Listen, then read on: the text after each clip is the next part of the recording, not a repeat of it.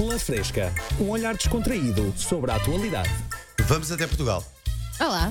Então, Euromilionária, de Marco Caraveses, Amélia de Jesus, que tem dado muito que falar pelas suas afirmações e ações, comprou um caixão no valor de 200 mil euros, que veio diretamente da Amazónia. Ah, gastar ali, já preparar o futuro, não é? Um caixão, mas que é com madeiras da. É madeira de pau de santo, acho eu. Dá É assim ser? uma coisa muito cara, pelos vistos. E porquê? 200, não sei, porque é milionária, é excêntrica. O anúncio não leva bolas de Berlim para as Maldivas. Então, esta, pronto, um caixão de 200 mil euros, não é? Ah, Prometeram-lhe de certeza que este não saiu cheiro a chulé. Só pode. Epá, então isso cheira muito a chulé. Então, não, este aqui, atenção, tem ar-condicionado e tal, e tem, tem o um exaustor, minibar. o minibar. Não sei, mas por esse preço espero que tenha alguém para toda a eternidade que possa responder. Tomei a liberdade de pensar nisso, senhora. Se lhe apetecer tomar algo. Mesmo 200 a mil euros por menos, eu acho que ela conseguia um T0 no Distrito do Porto. Não precisava assim do, de um caixão, não é? Mas pronto. sério. Isto é que é mesmo enterrar dinheiro, literalmente. Ah, sim. Não, só pode ser. Sim, sim, sim. Uma notícia triste. Uma família espanhola Então. alugou uma casa de férias em Malta ok. e, ao chegar, deparou-se com a proprietária morta em casa. Olha que diabo. É isso. É as cenas do diabo, não é? O que é que as pessoas fazem para ficar para o jantar, não é? Agora não sei, mas será que passaram o serão todas já mão morta, mão morta, vai bater àquela porta? Pelo menos dava. Um avião da Delta Airlines, eh, que fazia a ligação entre Atlanta, nos Estados Unidos, e Barcelona, foi obrigado a dar meia volta e a fazer uma aterragem de emergência devido a uma indisposição intestinal de um dos passageiros.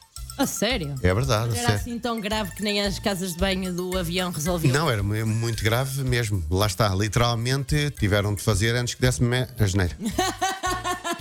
Podia dar, mas é uma situação incómoda, não é? Até porque o próprio avião vai sempre a dar gás. Eu Pois é, realmente podia ser. Não, mas já viste o que é? Uma viagem tão longa dos Estados Unidos até Barcelona é que não há uma área de serviço pelo meio para poder parar para fazer o. Continua-me a fazer espécie. Porque é assim. Quer dizer, quando eu ia estudar no Expresso, os autocarros nem casa de banho tinham. E às vezes para, para irmos à casa de banho, aquela paragem na estação de serviço era um, galha, um balha-me Deus ou faz favor. Oh, não mas, é? mas tu tinhas lá um martelinho para a janela. Ah, ok. Então, se tivesse uma emergência, agora ali no avião não dá mesmo. Não não é? usei. Mas pronto, parece que nunca a companhia tinha vendido tanto perfume. Olha, eu quero comprar este perfume. Tem spray, tem spray, precisamos muito. Ah, esteve a um passito de se tornar o verdadeiro borra-botas. Lá está. Não é? Se aquele desse mesmo para o torto, podia ter acontecido isso. Agora, Botas e tudo mais do que fosse sim, sim. Botas não só as dele, sapatilhas, sapatos de vela do passageiro de lado e tal. Mas pronto, olha, espero que esteja melhor porque devem ser umas dores muito, muito tramadas.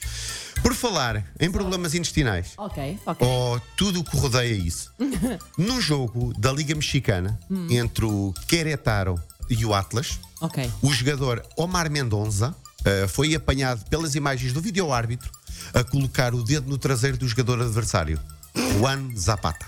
Ninguém viu, passou a olho nu e olho foi mal escolhido nesta situação, mas pronto, fica a questão. Passando a redundância, não é? Lá está. Fica a questão. Terá sido a primeira vez? É que o apelido pode indicar que é o Tira Zapata. Tira Zapata daí. Nunca daí. sabem. Mas nem sabia que no México o VAR eh, fazia colonoscopia. Olha, é? Então, tem ali imagens do vídeo árbitro, tem perfuração, portanto, era mesmo. O assistente. No final do jogo mandamos, mandamos as análises para o hospital. é- agora ficamos a saber que o famoso assistente do VAR é proctologista. Olha. Tem árbitro. Árbitro assistente, VAR e assistente VAR. Pá, para que é que serve o assistente VAR? Pronto, já sabe, é proctologista.